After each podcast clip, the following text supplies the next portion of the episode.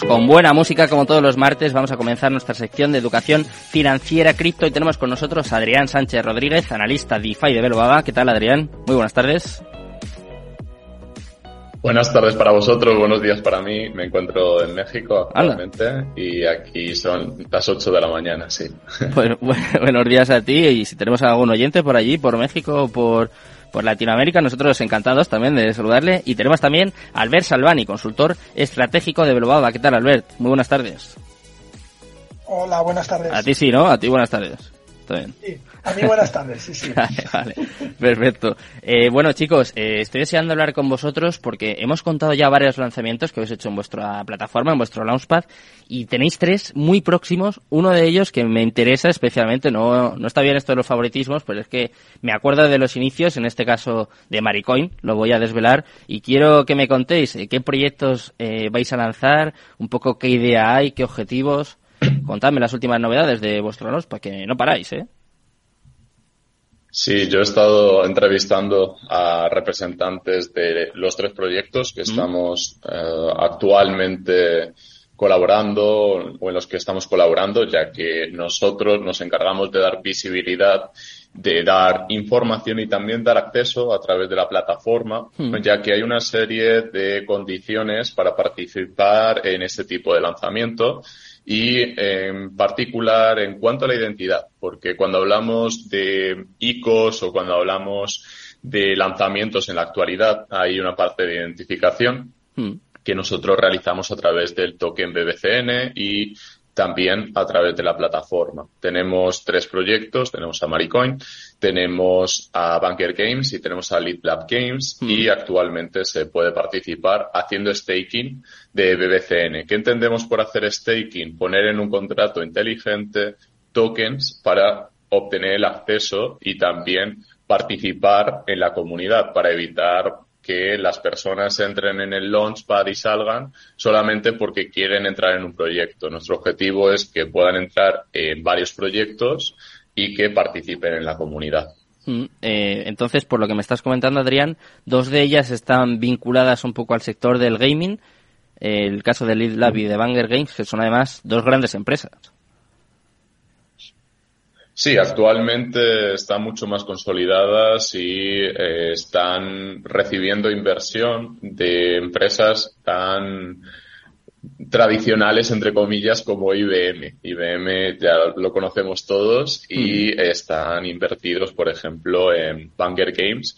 Y en el caso de Lead Lab Games ya están eh, promocionando, ya han presentado su primer juego. Mm. Por lo tanto, tenemos avances que no son frecuentes cuando vemos una ICO o el modelo general de ICO o el modelo tradicional de 2017 de, de ICO, en el cual tenías una propuesta que a ver si salía, a ver si no.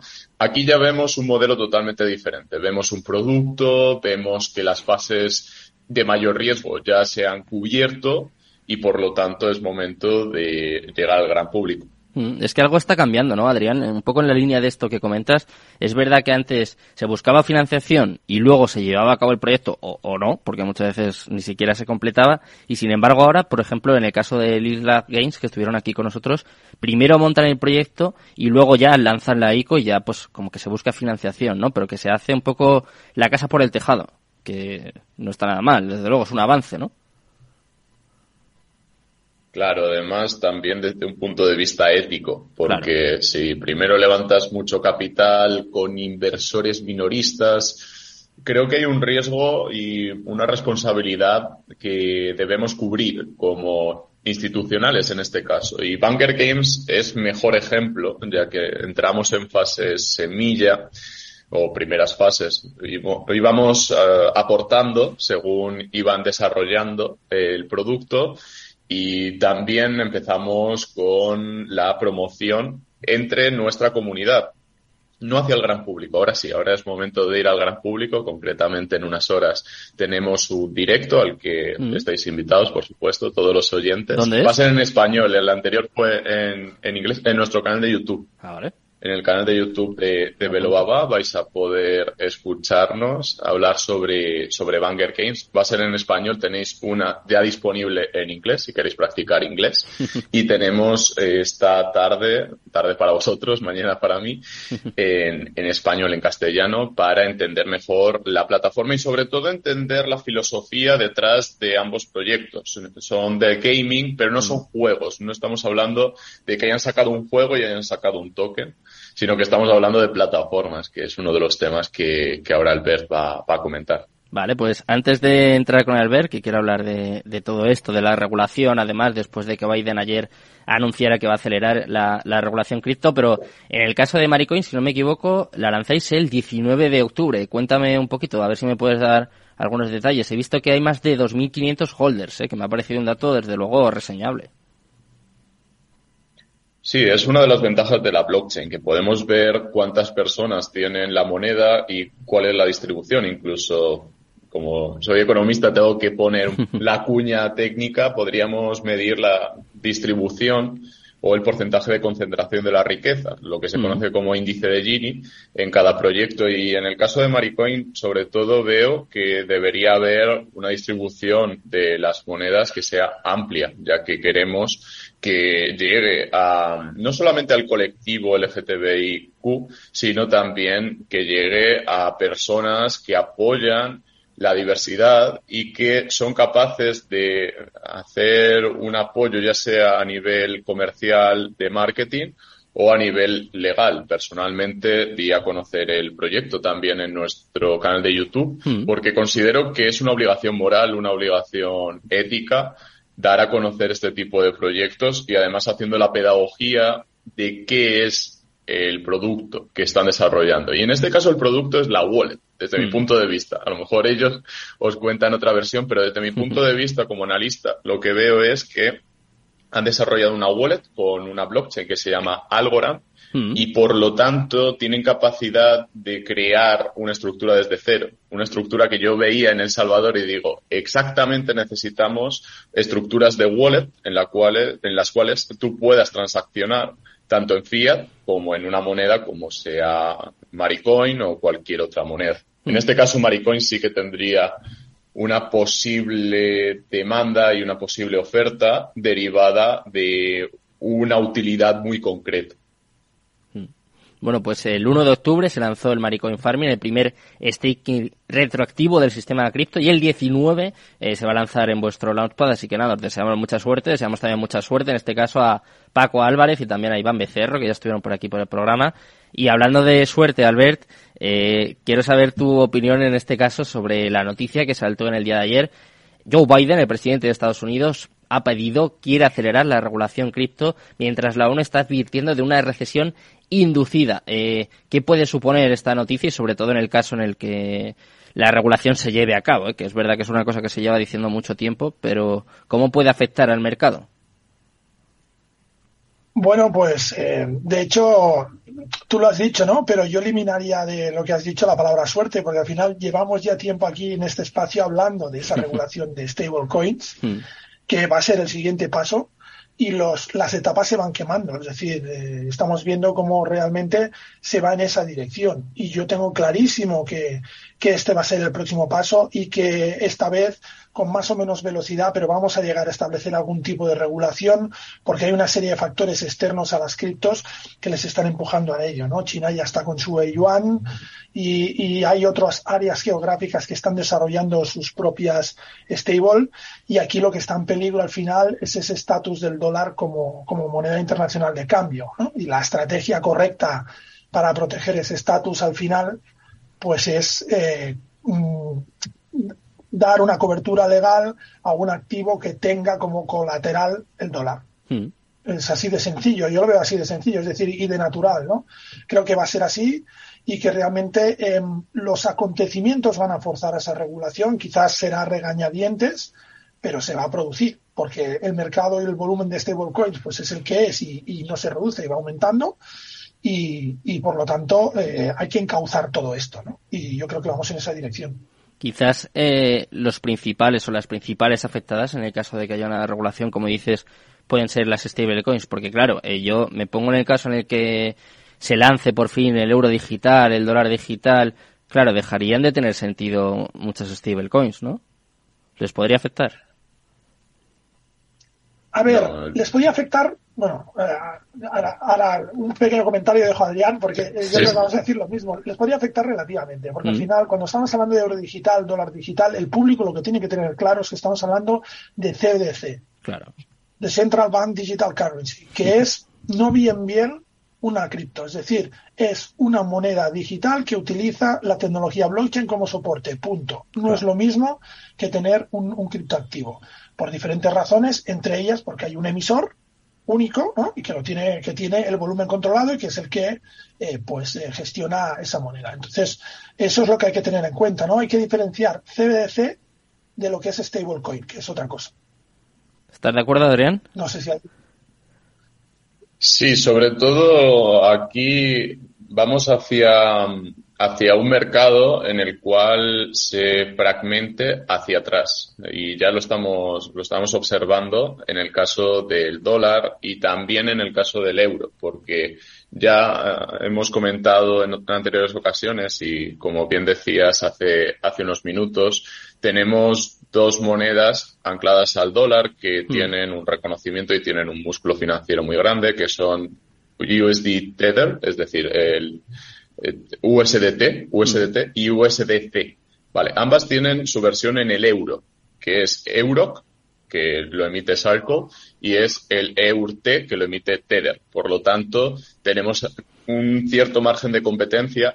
Y cuando hice un informe para el Banco Central Europeo, yo insistía mucho en esta idea de que los emisores que van a utilizar, desde mi punto de vista, ese CBDC o esa moneda emitida por el Banco Central eh, está respaldada por eh, el activo y luego puedes emitir en las blockchains y en todos los sistemas que, sean oportunos. En este caso hablamos de distintas redes y un sistema muy complejo que el Banco Central Europeo no va a gestionar a nivel comercial. Y además, eso han dicho ellos. O sea, ellos básicamente lo que dicen es que van a ir al mercado mayorista, pero el mercado minorista va a depender de los bancos e instituciones financieras. Por lo tanto, vamos hacia stablecoins, sin ninguna duda, por la complejidad que tiene la blockchain. Es imposible que una CBDC corra en todas las blockchains que existen en este momento y que además se pueda integrar con fiabilidad, ya que una CBDC como la China no interopera. De hecho, ya estamos viendo ese ejemplo en, China y no es buena interoperando, no es útil en un contrato inteligente más allá de un sistema completamente hermético y cerrado. Entre bancos centrales, entre instituciones financieras, creo que puede tener cabida una CBDC emitida por un banco central, pero más allá de, una institución financiera, lo veo muy complicado porque ya existe una versión digital del euro que se utiliza entre instituciones financieras, pero al cliente minorista le llega una versión que es más descafeinada entre bancos comerciales y que es convertible en, billetes, en euros. Mm, parece que Christine Lagarde apostaba también por, por esto, por el euro digital, que están apretando, ¿no? Tanto en la consecución o el lanzamiento, en este caso, de sus monedas digitales, como de la regulación, pero es verdad, ¿eh? Como dice Albert, es una cosa que se viene hablando mucho y que de momento no, no termina de llegar. Si te parece, Albert, eh, vamos a concluir hablando de tokenización, que también es un tema muy interesante que hemos tocado aquí alguna vez. Sí, sí, a ver, es eh, yo creo el tema principal. Hmm. Es decir, todo lo que hablamos de innovación respecto a tecnología blockchain, hablando de mm, crear un sistema de transacciones, gira en torno a la tokenización. Y realmente es un concepto muy importante. De hecho, esta semana pasada había un estudio eh, emitido por una empresa española en el que hablaba de una forma muy clara del impacto que va a tener esa tokenización, por ejemplo, en el sistema financiero, ¿no? Y el que decía, hablo de memoria, que me parece que el 80% de los gestores de fondos que habían sido consultados tenían claro que en menos de dos años los fondos estarían tokenizados en su totalidad o en parte. Es decir, el impacto, em, y creo que lo hemos comentado también alguna vez, mm, no, no, hay que solo tener en cuenta o sopesar el impacto de la tecnología blockchain en, en el sistema financiero hablando solo de criptoactivos, ¿no? Mm. O de otro tipo de activos para transaccionar. Existe otro impacto que es el de la tecnología y el de modificar la operativa actual de las entidades de otra manera, más eficiente, más rápida, más barata. Y aquí entra eh, con mucha fuerza la tokenización. Entonces, vamos a ver un proceso acelerado de adopción seguramente de la tokenización de activos en todo el sector financiero en el momento en que la legislación lo permita. Mm. ¿Y para qué puede servir? Por ejemplo, eh, aquí hemos hablado mucho de que sea como un nuevo método de financiación. ¿Puede ser el principal atractivo a día de hoy para que lo adopten las empresas? Puede ser, sí, eh, si quieres, sí.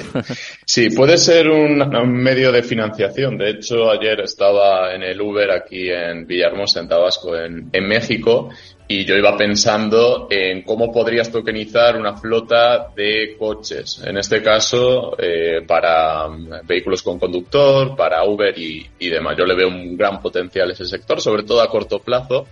Y por lo tanto yo pensaba, ¿y cómo desarrollaría este sistema? ¿Cómo se desarrollaría esta promesa de, de revalorización en base a un interés común, colectivo, lo que se conocería como una security, un valor cotizado hmm. o un valor financiero al uso. Pero claro, tiene que haber un folleto informativo, tiene que haber un memorándum que esté registrado y que el inversor sepa qué se va a hacer, qué garantías aporta el empresario y también qué podría llegar a reclamar. Podría llegar a reclamar una parte del capital, podría llegar a reclamar una posición como bonista.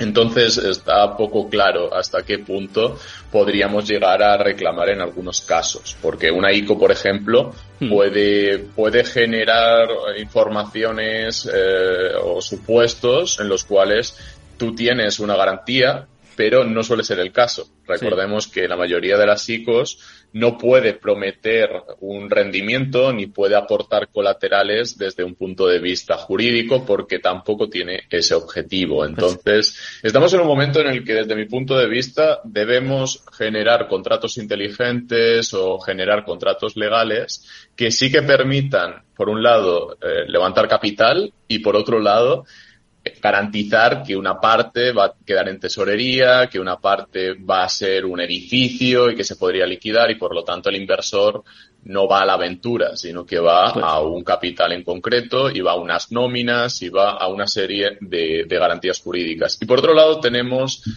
todo el mundo de los contratos inteligentes. Si yo tengo un token que representa un fondo, véase el token CAN, barriendo mm. para casa, podemos ejecutar un swap es decir, podemos cambiar por una moneda estable o por una CBDC y esa ejecución no requiere un sistema de liquidación como el que nos acostumbran los bancos o como nos acostumbra una institución financiera. Este espacio ha sido ofrecido por Velobaba, el primer criptofondo regulado. Cripto Capital, el primer programa de criptomonedas de la radio española. Bybit ha patrocinado Cripto Capital Lleva tu trading al siguiente nivel.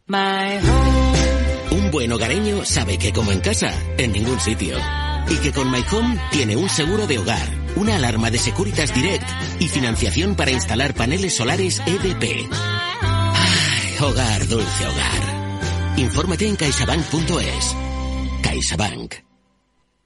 Blockchain Expo y DeFi Congress llega a Zaragoza, un evento único dedicado a blockchain, Web3 y las finanzas descentralizadas, con ponencias de más de 50 expertos top internacionales. Todos los asistentes contarán con experiencias inmersivas de realidad virtual, aumentada, el metaverso y los NFTs del 26 al 27 de octubre en Zaragoza. Compra ya tu entrada en la web bdzevent.com.